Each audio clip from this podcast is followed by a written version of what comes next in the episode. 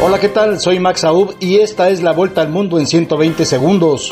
Los contagios por COVID-19 volvieron a dispararse en el planeta con casi 890 mil casos en 24 horas en Estados Unidos, más de 270 mil en Francia y más de 200 mil en Reino Unido, amenazando el funcionamiento de los sistemas de salud y otros sectores clave.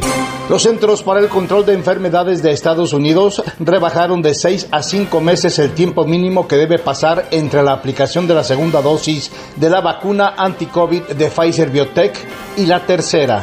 Un militar colombiano retirado fue inculpado en Estados Unidos por su presunta participación en el asesinato del presidente haitiano Jovenel Moisés, que ha amplificado la crisis política en un país con una pobreza endémica.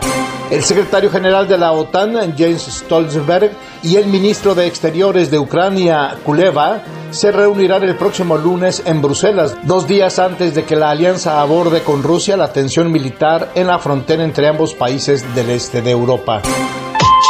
¿Te aterra hablar frente a un público, ya sea en vivo, en tus redes sociales o simplemente grabar un video? Max Aub te prepara para mandar el miedo a volar y tomar control de tus nervios. En tan solo nueve sesiones, Max Aub te transforma. Escríbele al 786-409-8724. 786-409-8724. En el Día Nacional del Periodista en México, la oficina de la Alta Comisionada de la ONU para los Derechos Humanos pidió garantizar las condiciones de la libertad y seguridad para la labor de los profesionales de la información.